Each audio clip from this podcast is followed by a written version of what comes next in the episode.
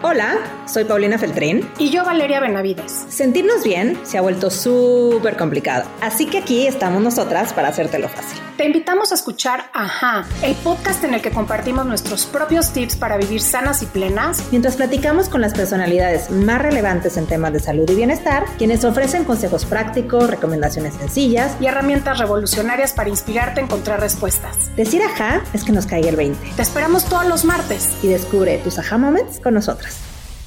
Hola a todos, bienvenidos a un episodio más de Aha Moments Podcast. Hola Pau, bienvenida. ¿Qué onda, mi Val? Ya cerrando 2023, qué locura. Qué locura. Y justo hoy queremos hacer un cierre con ustedes. Queremos compartirles qué es lo que nos estamos llevando de este año, pero también algunas preguntas que estamos preparando para una sorpresa que tenemos muy pronto, que les vamos a compartir en breve y que tiene que Creo ver que ya lo podemos decir, ¿no, Val? ya, ya es en enero, ¿no? Ya, venga, ya se viene. suelta. Sí, venga. Muy contentas porque a partir de enero nos vamos a video podcast. Vamos a seguir aquí para todos ustedes en su plataforma de audio favorita, pero además ya nos van a poder ver en YouTube con una super producción que nos que estamos haciendo con una casa espectacular. Vamos a estar cambiando de locaciones, mostrándoles diferentes espacios, pero grabando en vivo y a todo color con nuestros invitados, que si bien hacerlo virtual ha sido increíble, ¿no, mi Val, a lo largo de estos años, pero desde que empezó este espacio teníamos esa idea de hacerlo en vivo, porque esa cercanía de estar presente en un lugar es única y nos cayó la pandemia y pues nos tuvimos que adaptar. Así es, así que pues hemos estado trabajando estos últimos meses del año en esta nueva producción de este espacio con más invitados increíbles, con mucha más información, con todos estos consejos prácticos, con una locación preciosa y con una producción que les va a encantar para que nos vean a todo color en vivo y de súper calidad. Así que bueno, pues esa va a ser una gran noticia que les queremos compartir, pero también queremos reflexionar como lo hacemos todos los finales de año y para que nos conozcan también un poco más a nosotras, porque a veces nos preguntan, eh, ¿y ustedes qué? ¿Y cuál es la experiencia que tú tienes sobre tal tema? ¿Y ya no, no han probado este tipo de cosas? ¿Y cómo son sus relaciones? Y un montón de cosas que de repente se quedan ahí y nos encantaría cerrar este año justamente compartiéndoles algunas de las reflexiones más importantes, pero también estas preguntas que les decía que pues nos hacen mucho sentido compartir para que nos conozcan más y para que conozcan eventualmente más a nuestros invitados con este tipo de cosas que vamos a compartir hoy. Así que vamos a arrancar. Este espacio es nuestro, es para ustedes y es para compartir un poco más de qué nos llevamos este año, porque hablar de salud y hablar de bienestar también tiene que ver con hacer espacio para reflexionar sobre lo que nos llevamos este año, pero también sobre lo que queremos y no queremos irnos sin compartir a través de este espacio todo esto que nos llevamos. Así que me voy con la primera pregunta, Pau, y esta es para ti. Y, y es justamente que nos compartas, ¿qué es lo que te ha dejado, si lo pudieras resumir en tres cosas, dos cosas, lo que te ha dejado este 2023 en la vida grabado? Ay, mi Val, Dios mío, me pones on the spot, no, no lo había pensado. Y la verdad, para que sepan todos ustedes, no planeamos las preguntas. Val se escoge las suyas, yo escojo las mías, si no, no las compartimos, justo para agarrarnos así de improviso. ¿Qué me dejó este año? Este año ha sido un año para mí de muchísimos cambios y de rupturas. Ha sido un año de dejarme sorprender por la vida tanto en la parte linda como en la parte no tan buena, que la vida de repente me paró, me choqueó, me dio la vuelta y me trajo una avalancha encima. Y creo que una de las cosas que aprendí es algo que hemos dicho mucho en este espacio y es lo importante que es vivir en comunidad. Eh, yo tuve eh, una crisis súper fuerte en marzo de este año donde me desaparecí de todo, me desaparecí de mi trabajo, me desaparecí del podcast, me desaparecí de las redes sociales, me desaparecí de la vida, porque tenía una situación de emergencia en casa sumamente eh, inesperada que me sobrepasaba y que tenía que tener no solo toda mi atención física, mi tiempo, sino también mi resiliencia emocional. Y la única forma en que lo logré fue teniendo a mis amigos como tú, a mi familia, a esa gente que te apapacha, que te presta su energía y su fortaleza. Y creo que esa es de las cosas de lo que me llevo, que la vida siempre te va a sorprender, a veces no como tú quisieras, que cuando creemos que hemos tenido retos significativos, pueden venir re- retos aún mayores que no te esperabas y que la vida te va a parar. Pero si tienes a quien agarrarle la mano, si tienes quien te dé un abrazo, si tienes quien te haga el súper, si tienes esa persona que te va a prestar su fuerza, que te va a hacer reír, aún en los momentos más desafiantes, todo se puede. Entonces, esta es una invitación a que busquen su tribu, a que no tengan miedo a pedir ayuda, a que hay que reconocer cuando nos rompemos y necesitamos sostenernos y al mismo tiempo reconocer que somos bien fuertes, ¿no? Que la vida no nos va a presentar cosas con las que no podemos salir adelante, pero tenemos que hacer uso de nuestras herramientas y nuestro botiquín. Entonces, creo que pues, para mí mi botiquín importantísimo ha sido mi familia, mi red de apoyo, mis amigos. Y en una época como Navidad, ¿no? En donde a veces nos reta estar cerca de la familia, ¿no? 24/7, porque no es algo que muchos estamos acostumbrados a hacer constantemente. Valorar esos momentos, valorar a nuestros seres queridos y decirles que los queremos y decir, de verdad, no echar en saco roto que la vida te puede cambiar en un segundo. Ay, Pau, qué fuerte. Para ti, Pero mi Val, sí, ay, para mí. A ver, el que, el que me viene. Fue un año también de transformación, fue un año de cambios, pero fue un año en el que me di la oportunidad de hacer una caminata mm, que, que llevaba planeando eh, como tres años en una preparación importante, más que, más que física y de entrenamiento, en una preparación de, pues de, de, de, de cuál era esta intención de caminar, ¿no? Y seguramente para muchos de los que nos escuchan que han hecho peregrinaciones y caminatas largas, pues seguramente se van a conectar con esta parte. Em, pero esta caminata hoy, hoy, la hice a finales de septiembre y, y, hoy estoy segura que estoy viviendo el resultado de todo el proceso personal que se movió allá adentro, en todo ese proceso, en ese caminar. Y lo que me dejó y lo que más rescato es que por primera vez en mi vida, Pau, realmente conecté e integré y sentí lo que significa estar presente. mm, O sea, he logrado tener muchos momentos de presencia que duran un rato, ¿no? Así como estamos ahorita platicando, bueno, pues en 40 minutos vamos a estar haciendo otra cosa. Eh, a veces estás presente en una comida, en una conversación, pero se acaba y entonces viene lo demás.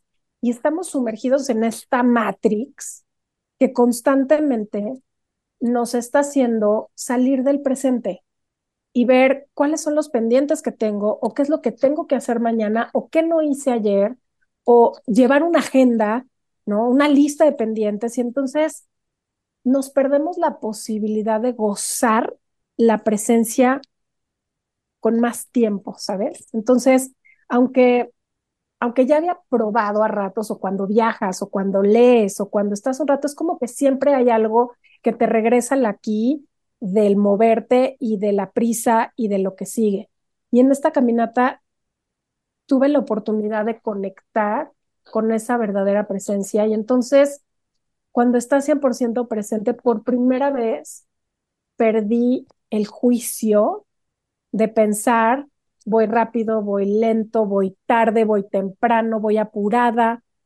Y, y fue durante muchos días. Entonces, fue un gran regalo porque logré integrar en mi cuerpo, por decir, ¿no? Y en todo mi ser, esta sensación real de presencia y de lo que significa, más allá de estos espacios, momentos, horas, eh, que lograron ser días. Y creo que ese es el regalo más grande que me dio la vida este año, entre muchas cosas que pasaron ahí, pero este fue uno que para mí hoy es importantísimo. Y es el primer diciembre en, híjole, creo que desde que tengo uso de razón, que estoy dándome ratos para hacer cosas que normalmente no hago cuando estoy saturada, ¿no? Como eh, ir a hacer ejercicio a las 5 de la tarde, como eh, de pronto tener tres horas y en vez de adelantar tres horas de trabajo, decir, no, voy a leer una y, y luego trabajo dos. Entonces, me, me, me dio este espacio de poderme hacer consciente de lo importante que es, aunque sean esos pequeños espacios, espacios de presencia, pero tratar de multiplicarlos más en mi día a día. Ese fue mi mayor regalo, creo, Pau. Me fascina, me fascina porque creo que es súper importante estar presente. Eh, y como tú dices, ¿no? A veces se nos va la vida y lo, lo hacemos por ratitos. eh, pero bueno, qué, qué, qué padre recordatorio y recordarles a todos que también cuando están con alguien, volteen el celular, ¿no? No, no estén contestando porque ahí se nos va mucho de nuestra presencia, se fuga, son estas como fugas energéticas. Dime, Val, si tuvieras que poner en una palabra o en una frase el mensaje que crees que la vida te está poniendo para trabajar en 2024, ¿qué sería? Ya me lo mandó, ya lo registré. Qué Más, rápida. es que te digo que llevo trabajando, o sea, es la primera vez que tengo tiempo para prepararme para el siguiente año y que no estoy tipo el 28 así de, a ver, a ver, ¿qué traigo en la lista? Mm, Ya me llegó este mensaje y el mensaje es menos hacer y más ser, mm, literal. ¿Y eso qué, qué, qué significa para mí? Porque sí me llegó en un, en un mensaje muy poderoso, en un momento muy poderoso, justamente esta caminata, preguntándome constantemente, y bueno, ¿y qué? ¿Y qué sigue? ¿Y cómo sigue? Y no sé cuánto. Eh, me queda claro que yo personalmente, y creo que ahí nos identificamos tú y yo, mi Pau, y muchos seguramente los que nos escuchan, estamos, de pronto se despierta esta adicción al estar haciendo muchas cosas mm, y a decirle que sí a muchas cosas. Y, y en ese hacer y hacer y hacer perdemos de vista lo que realmente en ese hacer nos llena como personas, ¿no? Y entonces, por hacer tantas cosas, te pierdes de gozar hacer un poco menos, porque no quiere decir que estoy haciendo cosas que no me gustan, para nada, pero cuando sumo demasiados a la canasta, pues no puedo disfrutar las cosas que estoy haciendo. Entonces, el mensaje fue como muy claro, es menos hacer y más ser.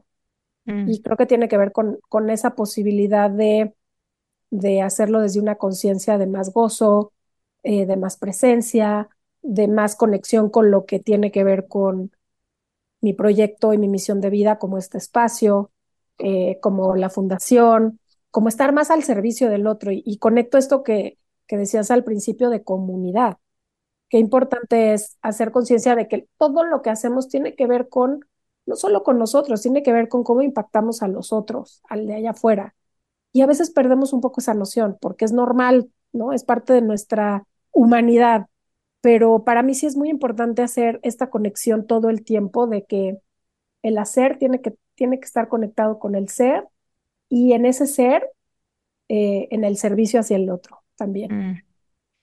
Qué bonito, qué, qué importante es recordamos, recordarnos, ¿no? Que, que venimos a servir, ¿no? En sea lo que sea que estamos haciendo, en pequeño, en grande, si nos damos al otro, todo tiene más sentido. Oh. Y vamos con la última profunda, Pau. Pa- Para no regresarte la misma pregunta, te voy a hacer otra. Ok. Y, y así nos, así vamos, vamos campechaneando los temas. Em, ¿hay alguna lección que la vida te haya dado, que te hubiera gustado que te la diera antes? Por supuesto que sí. O sea, por supuesto que sí. Eh, es a lo que vengo como que me llevó a poder hacer estas, estos cortes este año eh, y que requiere como de valentía, ¿no? Y creo que esa lección que me hubiera encantado tener el músculo de la valentía muchos años antes es no te quedes donde no eres feliz, ¿no?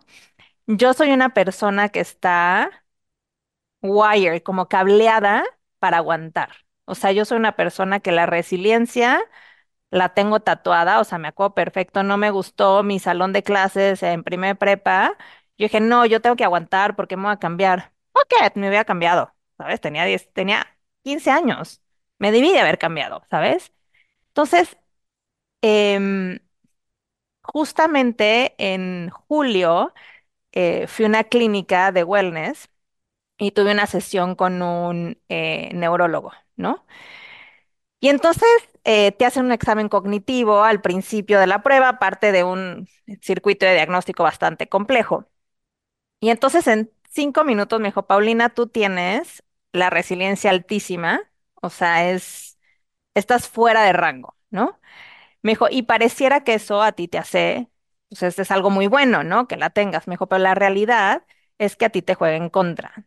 O sea, tú aguantas tanto que me hizo una analogía bien bonita. Me dijo, imagínate que eh, hay una silla de madera y esta madera, a esta silla tú le estás poniendo peso, ¿no? Puede ser una silla, puede ser una mesa, lo que tú digas. Y le vas poniendo peso y le vas poniendo peso y le vas poniendo peso. Y llega un momento en que es tanto el peso, o sea, es tanta tu resiliencia, que la silla o la mesa no aguanta más y se rompe. Y entonces la resiliencia te juega en contra, porque aguantas tanto que cuando ya no aguantas, tu vasito se reventó. Me en cambio, la gente que no tiene una resiliencia tan alta, lo que hace es, es que puede hacer este bounce back, ¿no? Recuperarse más rápido. ¿Por qué? Porque lo que hace es que se le empieza, le pones peso a la silla y la silla, digamos que en vez de ser de una manera, de un roble súper rígido, fuerte, de esos que admiras enormes en la naturaleza, es de bambú, que el bambú se ve más frágil, pero el bambú tiene la capacidad de doblarse, avienta el peso que ya no le queda y se que y puede seguir acumulando peso, ¿no? Porque tiró lo que no, lo que no estaba aguantando. Y entonces ese bambú pues, no se rompe y sigue adelante. Me dijo, en cambio, la silla se tiene que reconstruir a, partir de, de piezas rotas. Y es mucho más difícil pegar las cosas porque a lo mejor hay una astillita que ya se quedó por ahí, ¿no? Y es más difícil haber tirado el peso. Y entonces yo dije, este señor, si yo lo hubiera conocido cuando tenía 10 años, güey, me hubiera ahorrado 20 años de terapia, este, ¿sabes? O sea, aguantar ese primer grado de la prepa que la pasé terrible porque era un salón espantoso. Y como eso te puedo contar miles de historias más. Entonces sí, definitivamente me, una cosa que estoy aprendiendo, porque pues ya neurológicamente estoy programada para aguantar, es empezar a identificar cuando las cosas me molestan para no aguantar. Y eso significa no aguantar, eh, no comerme una comida que ya no me sabe bien, ni modo. O sea, nada está aquí para tirar comida, pero si ya no está buena, tírala. Si el agua ya no está bien, hay que dejarla ir. Si un trabajo no te gusta, hay que soltarlo. Si te contestan feo, no tienes por qué aguantarlo. Si, o sea, es un tema que uno no tiene por qué aguantar. Y creo que en esta vida muchas veces, no sé si a ti te puede relacionar, Val, pero tantas veces estamos acostumbrados a decir que sí cuando queremos decir que no. Eh, estamos acostumbrados a sostener a muchísima gente cuando no deberíamos, ¿no? Y al menos yo puedo decir, esta resiliencia me juega en contra y tengo que aprender a identificar esas pequeñas molestias que a lo mejor es mi llamada de atención para no aguantar. Entonces, sí, ¿qué le diría a mí yo de hace 15, 20, 30 años? No tienes que aguantar. Con límites. Y está bien, ¿sabes? Porque muchas no, ¿cómo se va a ver en tu currículum? Eh, no, pues si tuviste muchos novios, ¿no? Entonces vas a ser una no sé qué. O si no está bien que no aguantes, no está bien que no... O sea, güey, está perfecto. No es para ti, muy bueno. Totalmente. No, bueno, me hace mega sentido porque em, en vinculación un poco lo que decimos es, aguantamos estas cosas porque queremos seguir perteneciendo, porque queremos seguir sintiéndonos parte de, y a veces es parte del de, el grupo con el que trabajo en la oficina, a veces es parte de un grupo de amistades con el que a lo mejor ya ni te identificas, pero, pero pues no quieres perder, entonces tiene que ver con pertenencia, quiero seguir perteneciendo. Y, y ya como adultos, como bien dices, tenemos la posibilidad de saber decir no, tenemos la posibilidad de saber decir hasta aquí y romper un poco con em, esas creencias de que pues, lo que dices, que ser resiliente pues es la neta, no necesariamente. Depende hasta dónde estiramos nuestra capacidad de adaptación, ¿no? Ahora sí vamos a ponernos un poquito más ligeritas, ¿no? Bueno, que tú y yo está Venga, difícil, ¿no? Pero, pero Es para cerrar el año más tranquilas. Cuéntanos, a ver, ¿cuál es la palabra que más usas? Mothers. No sé si es de las que más uso, pero hay algunas que me resuenan un montón porque gente que, que, o sea, se ríe y, y me identifica con ciertas palabras. Pero ahorita me viene que uso mucho la palabra divine. Sí, la usas mucho. ¿Verdad que sí? O sea, Sí, ahorita sí, me acordé porque, porque me, me lo dicen. No sé si es de las, si la uso muchísimo y todos los días o no, pero, pero la uso. Y este, y es como eh, una palabra que es cuando todo está perfecto, está divine, ¿no? Entonces está divine lo que me como, está divine el resultado de la entrevista, está divine. Y, y sí uso mucho divine. Esa es la que me viene a la mente, no tengo idea. Y está lindo, tiene una buena energía. sí, y la uso y, y la gente se ríe un poco. Entonces digo, sí, por eso la tengo en la cabeza. Mm. Em, esa, esa me viene, Pau. ¿Tú tienes alguna que usas mucho? Mm, no sé. O sea, fuera del típico slang que de repente nos salen palabras todo el tiempo, ahí déjalo, a ver si te viene alguna. Mm. Te voy a hacer Como que una este año dije mucho, qué A ver, gozada, qué qué gozada, como gozada. que todo el tiempo estaba diciendo, que sé que está mal pronunciado, sé que está mal conjugado, lo que sea, pero decía como que qué gozada, qué gozada. Ah, Está padre, Sí la dije mucho este año. está padre. Te diste chance de gozar, de pura gozadera. Oye, yo sé que eres una lectora voraz, voraz. O sea, para los que no sepan, Pau lee en promedio un libro al mes, si es que, porque a veces se chuta más, trata, pero además tiene esta capacidad de retener información como pocas personas conozco en la vida. De hecho, solo conozco dos personas en la vida que retienen el nivel de información de libros que leen y uno de ellos es vale. Pau. Neta, porque tiene esta capacidad de guardar la información, pero además de traerla al momento en el justo espacio en el que se tiene que reflexionar sobre eso que leyó y que aprendió. Me encanta porque yo no tengo esta capacidad de retención. A veces se me olvida, tengo que regresar al libro, subrayar, me la vivo con plumones justamente porque es mi manera de poder de pronto regresar. Pero bueno, regresando al tema y para los que no sabían, Pau lee muchísimo. ¿Y qué libro marcó tu vida este año, Pau? Porque leíste un montón. Hmm, Vete a, un, a uno. Este año, ok. Este año creo que el libro que me cambió la vida, ¿no? Y que me hizo reflexionar se llama Waking the Tiger o Despertando el Tigre de Peter Levine. Y es un libro que me cambió mi forma de ver. A ver, todos los que nos escuchan, pues saben que todo el tiempo estoy hablando del sistema nervioso central y que simpático y que parasimpático y la, la, la. Eh, y he hecho mucho trabajo de meditación. eh, el año pasado lo cerré haciendo Joe Dispenza en su retiro de una semana que meditas 800 horas al día y que tuve unos despertares maravillosos, pero nunca había entendido cómo se atora la energía en el cuerpo. Entonces, lo que dice Peter Levine, que me parece extraordinario, es cuando tú ves a la naturaleza, porque no podemos dejar de pensar que seguimos siendo animalitos, y tú te imaginas a una cebra en la sabana africana y la cebra está feliz y de repente viene un león y se la quiere comer, ¿no? Entonces, eh, la cebra va a correr despavorida y entonces el león la va a alcanzar y el león se la va a empezar a comer. Y estos videos que tú en National Geographic, que yo literal le cambio, me pongo la mano enfrente o la almohada porque no me gusta ver cómo le están mordiendo la pompa a la cebra mientras sigue ahí viva. Lo que dice es que los animales, cuando están en ese estado que es un dolor profundo, entran en un estado de conciencia diferente donde ya no sienten, ¿no? O sea, el mismo cuerpo está diseñado para que ya no sientas. Y yo creo que eso, cuando hemos visto a personas muy enfermas, sabes que entran en ese estado. Ahora, ¿qué es lo que pasa con la energía?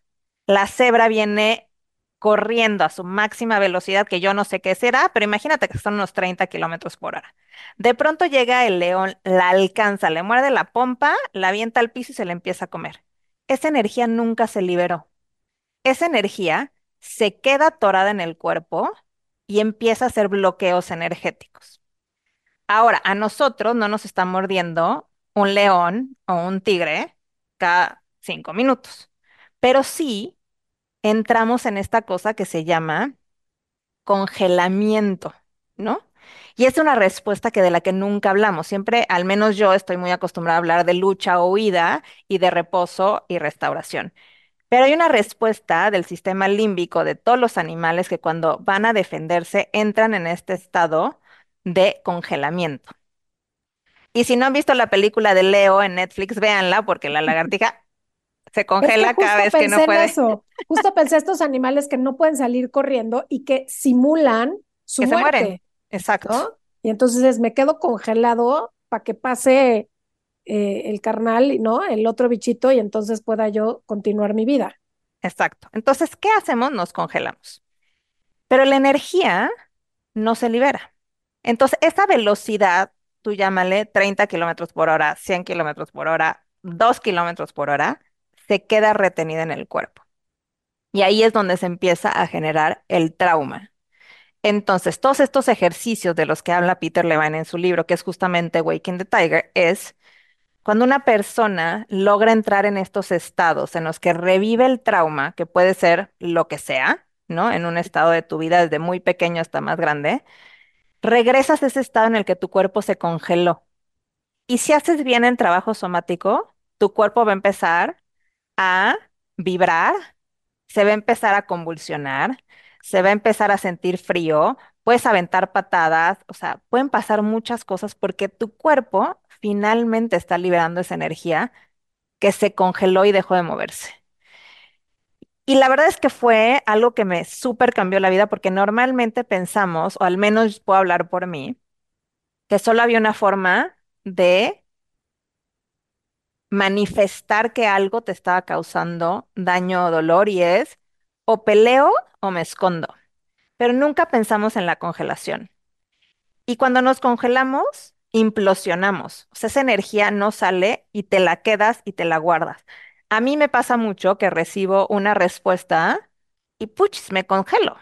Entonces me quedo como, Así de, ¿y ahora qué hago? ¿Qué hago con esto? fuck ¿no? it, me congelo, ya no respondo, respondo cualquier cosa y después digo, puch, es que hubiera dicho ABCD, es que le hubiera contestado esta cosa, es que realmente quería decir esto otro, y es porque mi cuerpo no tuvo en ese momento el mecanismo para responder y esa energía se atora. Entonces, me cambió la vida este libro, se lo recomiendo a todo mundo, vienen muchísimas estrategias, vienen ejercicios que puedes hacer para empezar a conectar con esta energía, con estos bloqueos energéticos. Y hay unas muchas cosas, ¿no, Val, que vemos con, con la gente que ha pasado así. Yo creo que tú seguramente en tu proceso también te has dado cuenta que el cuerpo es tan sabio que bloquea ciertos momentos de tu vida porque fueron tan fuertes que no pudiste con la situación. Y a través de este trabajo somático, trabajo en terapia o de hipnosis o de journaling, de pronto regresas a ese momento y dices, ah, claro, ¿no? Tienes este aha moment y dices, Sí, uh, ya entendí. ya entendí dónde está. Claro. ¿no? O una cosa te triggeré y dices, ¿por qué? Y luego dices, ah, claro, se me había olvidado qué, ¿no? Entonces creo que es, es un libro que recomiendo muchísimo, Waking the Tiger o Despertando el Tigre, para entender cómo funciona el sistema nervioso central y cómo todo síntoma tiene alguna memoria que tu cuerpo no supo procesar y está ahí congelada en algún lado. Mm. Y aprender que no lo guardemos. Eso más todavía. No, man, a gritar, pegar, hacer, Ir a terapia, escribirlo o lo que sea. bailarlo, correrlo, o sea, el cuerpo se tiene que mover y hay que sacar esa energía. Entonces, sí, una de las cosas que aprendí en esa crisis de marzo es a meterme a la regadera y gritar. Mm. Sacarlo. Estás enojado, no le voy a gritar a la gente, ¿verdad? Pero sí puedo gritar al mundo. Exacto. No se guarden nada, por favor. Exacto. A ver, Val, dinos un regalo que nunca vas a olvidar. ¿Qué regalo te han hecho o te has hecho tú que nunca vas a olvidar? Em, a ver, creo que de verdad fue regalarme esta posibilidad de tres semanas de desconexión sin computadora. Fue un gran regalo que me di este año, lograrlo. Creo que una de las cosas que más miedo me daba de este viaje que hice era no solo la caminata y la cargada, porque literal sí fue una peregrinación de cargar mochila y demás, tenía muchísimo miedo de no llevar mi equipo de computadora y todo electrónico para cualquier cosa de chamba que tuviera que hacer. Y es la primera vez que viajo sin mi computadora en años, años, porque hasta final, o sea, fin de año, vacaciones, voy con la computadora porque es más fácil. Es más fácil conectarse y un teclado. Lo que no es fácil es cargarla. Lo que no es fácil es conectarte y lograr desconectarte después de contestar dos mails, ¿no? Mm. Entonces, em, tenía muchísimo miedo y de verdad era una de mis preocupaciones top y puede sonar súper ridículo, pero de verdad lo era, porque decía, ¿cómo voy a trabajar con el celular? Mi tablet. Em, y fue un gran regalo. Mm. Fue un gran regalo. Me di cuenta que no pasa nada, que todo se puede resolver, sí, con un teléfono, no necesitas más. Pero también me di el regalo de no agobiarme pensando que todo lo voy a resolver yo, ¿no? O sea, con una correcta planeación, eh, inclusive todo lo que tú y yo acordamos en esas semanas de los, del espacio que me iba a tomar, la verdad es que fue, fue un regalazo, fue un regalazo poder desconectarme y creo que contribuyó a, pues sí, a la calidad de esa parte presente que tuve, ¿no? Definitivamente, o sea, no me permití la distracción este, tecnológica. Creo que eso fue un gran regalo que me di. Em, y otro gran regalo que me estoy dando es la acupuntura facial. Estoy muy mm. feliz, estoy muy feliz. Nunca había cuidado mi, mi cara con acupuntura y para todos los que escuchan, si quieren saber más, se tienen que ir al episodio de la doctora Majo. Majo. No saben, eh, Majo Álvarez, la hicimos hace ya un ratote, pero tenía yo ese gusanito y me di ese regalo y me lo estoy dando y estoy acabando el año aprendiendo un montón de todo lo que significa cuidarnos la cara desde un lugar de nuestra expresión, lo que es importante masajear. Lo habíamos platicado en, en esta entrevista que hicimos hace bien poquito. Em, ¿Te acuerdas, Pau, de, de, de el, el, rol que tiene la belleza en la mm. salud mental con ayuna? Y fue ponerlo también en práctica, es decir, más allá de la rutina, ¿cuántas veces le dedicamos tiempo a descontracturarnos la cara? En donde se cargan todas nuestras emociones, en donde se carga, o sea, los gestos que tenemos, las marcas que tenemos, más allá de la parte de arrugas o no arrugas, edad o no edad, tiene que ver con eso que estamos guardando en la cara. Y a veces pensamos en un masaje para el cuerpo, pero nunca en la vida piensas lo importante que es también descontracturar tu cara. Entonces, ese es mi otro regalo súper interesante que ya mero acabo mis sesiones y estoy feliz de poderme dar este tiempo de, de cuidar mi cara, pero a la vez hacer conciencia de cómo estoy cargando las emociones en la atención. Me encanta, me encanta. Creo que grandes regalos los dos, la verdad, Val. Uno esta parte de desconexión y el otro como muy conectarte contigo, ¿no? O sea, tiene que ver con mucha introspección ambos, ¿no? Y esto que decías de la belleza a veces se le pasa por ser algo sumamente banal y la verdad es que no. Como te ves, te sientes, la verdad. Así es. Así que luego les comparto el before y el after, pero lo más importante es que, que, me doy, me estoy dando un ratito para, para, pues sí, para descontracturar la cara. Y lo que le, lo que decimos con, con, con la presencia de la cara. Me encanta. Oye, Pau, ¿cuál sería esa única cosa que te llevarías a una isla desierta. Y te lo pregunto porque justo en este viaje era como de las tres cosas que traje, ¿cuáles realmente son indispensables? Y me di cuenta que tres, ¿no? Las tres que llevaba, decía, ay, qué maravilla, no traje nada de más.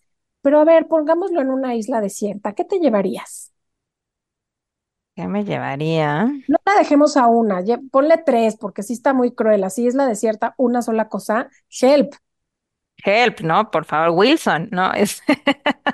Exacto, o sea, que no sea solo a Wilson. Eh, ¿qué me llevaría a una isla desierta? Es que es como, o sea, realmente las cosas que me gustaría llevarme es Wi-Fi, ¿no? O sea, para poderle hablar a mi familia, a ti, a la gente, ¿no? O sea, poder mantener como esta conexión.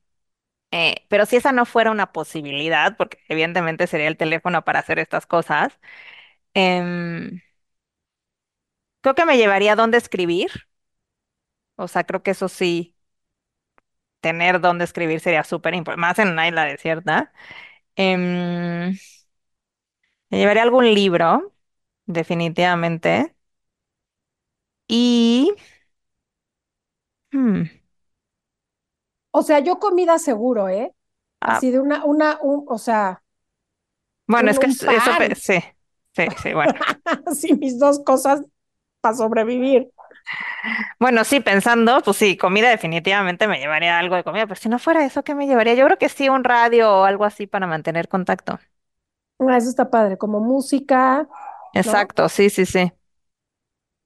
Sí, para Está echar el dancing. Exacto, para poder ver las estrellas de la isla desierta con un fondo musical. Exacto. Oye, Val, cuéntanos si alguien hi- hiciera una descripción de ti, ¿no? Como tu mejor amigo, tu hija, tu esposo, ¿cuáles son tres cosas que crees que dirían de ti? Em, dirían que, que soy generosa, Mm, eh, dirían que soy divertida, em, dirían que, que em, me preocupo mucho por los demás. Creo que eso. me encanta, sí. Con- ¿De ti qué confirmo dirían? que todas sí son así. ¿De mí qué dirían? Híjole. Sí, ¿De mí qué dirían? Dirían que soy perseverante, leal y que soy clumsy. O sea, soy como una persona ¿por qué clumsy. clumsy? A ver, explica Porque eso. sí soy, soy la persona que se le cae la pelota, soy la persona que se pega así cuando está entrando a la, o sea, ¿sabes? La que, te he visto la que olvida clumsy. las llaves, ya sabes, así de que salgo de mi casa 20 veces porque si no se me olvidó la llave, se me olvidó la bolsa, se me olvidó el celular, o sea, ¿sabes? O sea, como que siempre estoy como en el rush, entonces siempre algo así me pasa. Órale, cero, cero, cero se me hubiera ocurrido. Cero, cero, pero bueno, no me ha tocado, friend. Pero sí, sí soy así. Órale, está padre. Oye, ¿cuál es tu memoria favorita de la niñez? Hmm. Yo creo que eran las navidades con toda la familia. O sea, creo que esas navidades en que estaba pero mi papá, pero mi mamá, pero mis tíos, mi hermana, mis primos, o sea, vengo de una familia que de mi lado materno, mi mamá es la más grande de 11, y cuando éramos chiquitos éramos muchos en la casa y todos queríamos estar juntos, entonces íbamos a casa de un tío en Cuernavaca y era de casa de campaña, de poner cobijas en el piso y entonces todos los primos juntos, así, 15 primos abajo de la mesa y Creo que esos recuerdos son súper bonitos. Y del otro lado, como que en esa misma infancia con la familia éramos muy poquitos, pero pues en la necedad hacíamos show navideño y entonces le bailábamos y le cantábamos a los, a las tías y a la abuelita y a los papás y era divertidísimo estar ensayando y, y como que esas cosas de muchos en familia y estas navidades de esperar a Santa Claus y que se durmieran, ay, era divertidísimo, me encanta, esas memorias se me hacen como muy especiales. Mm, ¿Tú, Val? me, me viene a la memoria, sí, ahorita que te pregunté, me encantaba hacer fiestas de cumpleaños para mí después de ir a fiestas de cumpleaños de mis amigos. Sí, una cosa muy Mi no rara. cumpleaños. Ajá. Entonces lo que hacías de cuenta es que guardaba todos los dulces, o sea, no me comía nada, y entonces en mi cuarto organizaba una fiesta de cumpleaños. Entonces, pues no tenía globos, los pintaba, ¿no? Así literal, en hojas blancas de colores y los pegaba. No tenía piñata, no importa, metía todos los dulces a una bolsa, ¿no? En mi, en mi mesita, tipo en la que hacía tareas y cosas así, pues la ponía en el centro del cuarto y entonces sentaba mis muñecas o sentaba a mi hermano o quien se dejara y este y con mis juguetes armaba cosas para hacer una fiesta de cumpleaños. Entonces, era muy gracioso porque de verdad me, me emocionaba organizar lo que implicaba una fiesta de cumpleaños, que evidentemente pues no era la mía, pero feliz yo con lo que salía de las fiestas, no organizaba otra. Y me vino, me vino esa memoria, porque si era algo que hacía, imagínate, pues no sé, con, con cierta frecuencia, ¿no? Así de, si llegaba el globo vivo, pues lo pegaba, pero si no, los dibujaba, ¿no? Este, pero muy gracioso. Y guardaba los moños y hacía fiestas. Está increíble. Sí, me acuerdo de eso. Oye, Val, ¿y cuál sería esa película que puedes ver una y otra vez? No, ya, Cinema Paradiso, 25 veces, 28 millones de veces lloro, la amo. Este, también para los que no sepan, una parte de mi vida eh, trabajé en Cinemex, entonces estuve muy cerca del cine y de, y de muchas pelis, muchísimas. A la fecha soy gran consumidora de películas, pero, pero fue una experiencia que también me acercó muchísimo más al cine. Y, mm. y bueno, esa peli marcó mi vida y la amo y la adoro y la puedo ver 28 millones de veces. y más. Muy buena peli. es muy buena peli. Además, él me encanta y la historia es de amor, pero también del cine, pero es Italia. O sea, no, todo es divino. Punto. Punto. Es muy buena. Todo, todo es divine. Todo es divine. Todo es divine con, con un poco de sufrimiento. La tuya, Pau. Mi película favorita, que puedo ver una y otra vez, es que tengo muchas, como que depende de mi estado de ánimo es la que pongo, pero película favorita, favorita, creo que, bueno, en Navidad siempre veo Elf. O sea, mi familia me alucina, pero Elf me mata de risa y la, o sea, ya, ya la volví tradición, todo mundo tiene que ver Elf en algún momento en diciembre. Y una película que me encanta es Contacto que es esta película de Carl Sagan con Jodie Foster y Matthew McConaughey. Y me encantan los mensajes que da, me encanta eh, esta, como que yo sé, como esto de creer en algo más, de meter esta parte científica y la espiritualidad, porque es, al final del día se trata de una historia de amor entre un teólogo, ¿no? Es un pseudo sacerdote y una científica pura que no cree nada más que la ciencia. Y es interesantísimo eso en mitad de una historia que habla sobre la posibilidad de ser contactados por extraterrestres. Mm. Me fascina, los mensajes que se dan ellos me parece espectacular. Mm. Está padrísimo. Sí. Oye, y para, para cerrar, mm. ¿qué le pedirías al 2024? ¿O qué le vas a pedir al 2024? paciencia. O sea, creo que Descanso. justo, ¿no? Como que aprender a, mm, a parar, ¿no? Aprender a, mm, a saber esperar, a, a no estar corriendo, a, a todo esto que, que les vengo diciendo, saber cuándo, cuándo decir que no, cuándo parar, cuándo entender que ya fue suficiente, cuando no hay que tener que aguantar, pero creo que mucho de eso tiene que ver con la paciencia, ¿no? Está buena. Sí, ¿tú, Val? Em, pues yo como que quiero muchas cosas, pero ¿qué le pido al 2024? Le pido, le pido mucha luz para sacar todo eso que todavía está guardado en la sombra, en mi sombra. Mm. Pues mucha valentía, mana, porque Exactamente. a verle, así meterle el dedo en la llaga. Sí, sí, sí. Pero bueno, justo va relacionado con el crecimiento, ¿no? Con el, con el seguir acomodando todas esas cosas que, que no he terminado de resolver y que sé que son un, un freno, que son una, un desacelerador, eh, que todavía tengo que chambear. Entonces es más luz para seguir creciendo para tener la valentía para ver eso que no puedo necesariamente todavía ver y, y mantener y mantener mi, mi, mi presencia en este centro, ¿no? Que, que me ayude a no volver a entrar en el rush, ¿no? Y a poder mantenerme ahí. Entonces creo que sería como, como eso, como luz para ver eso que todavía no puedo ver, tanto de lo bonito como lo de no tan bonito para seguir creciendo. Mm, está muy lindo. Y ya para cerrar, Val, pues vamos a cerrar como todos los episodios, ¿no?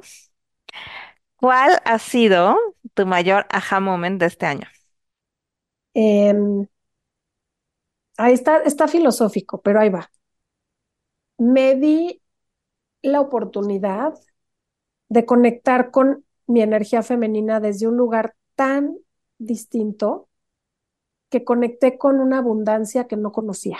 Mm, Y fue un gran aha moment, porque a veces leemos, estudiamos, sabemos que, que conectar con tal cosa o que hacer tal cosa o que trabajar a nivel personal en tal o que tomar este tipo.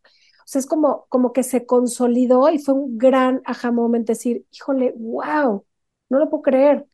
Ya entendí por qué estoy logrando reconectar con esa abundancia tangible en proyecto, en dinero, en energía de abundancia, al momento de conectar con mi propia energía femenina. Mm. Todavía no lo lograba aterrizar. Fue un gran aha moment cuando, cuando empecé a verlo. Em, creo que es ese, el, uno de los más poderosos de este año. imagino llegó en tu caminata, Después, pero muy femenina, ¿no? Sí, después fue como, fue como darme cuenta que todo lo que había trabajado en el año a nivel chamba, eh, o sea, como de cosas muy tangibles, muy en mi masculino produciendo, no terminó de caer y de bajar hasta que no realmente le di espacio a mi femenino. Y Mm, fue esta caminata y fue esta reconexión con la naturaleza y fue despertar más mi intuición y fue soltar, soltar algunas creencias muy fuertes de, de cómo genero el dinero en mi vida. Eh, y eso, y eso me permitió darle entrada inmediata, o sea, fue súper mágico. Entonces fue como, ah, claro. O sea, ya lo había escuchado, ya lo había leído, ya había hecho una parte del trabajo, pero no lo había logrado. Así fue mm, como un ajá muy lindo, decir, claro, ya cuando me metí desde ahí, empezó a fluir la abundancia increíble. Mm, Ese qué bonito. sería mi ajá. Ajá, ajá. Qué ¿Y el bonito. tuyo? El tuyo, Pau. Mm, aha moment de este año es que ya lo sabía y cuando medito profundamente y de forma constante, sobre todo, logro hacer esta cosa que se llama metacognición, que es salirte de ti para observar tu vida y la, vida en general, ¿no? Entonces puedes tomar mejores decisiones porque te estás observando como un espectador, ¿no? Como que si de pronto está eh, room incómoda que vive en tu cabeza, ya no es esa room incómoda, tú eres la room incómoda y tú te estás volteando a ver, ¿no?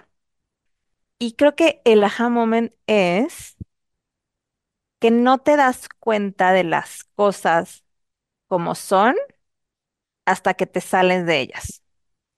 Entonces, lo importante que es hacer estas pausas para observar desde arriba como si fueras un pájaro, ¿no? Y empezar a ser mucho más objetivo con tu vida.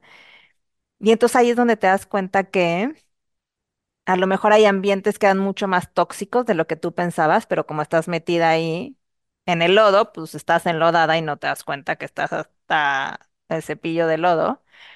Eh, pero que también en las partes bonitas también a lo mejor es más bonito de lo que tú crees, ¿no? Porque no alcanzas a percibir desde arriba todo lo que está pasando, ¿no? Como cambiar de perspectiva.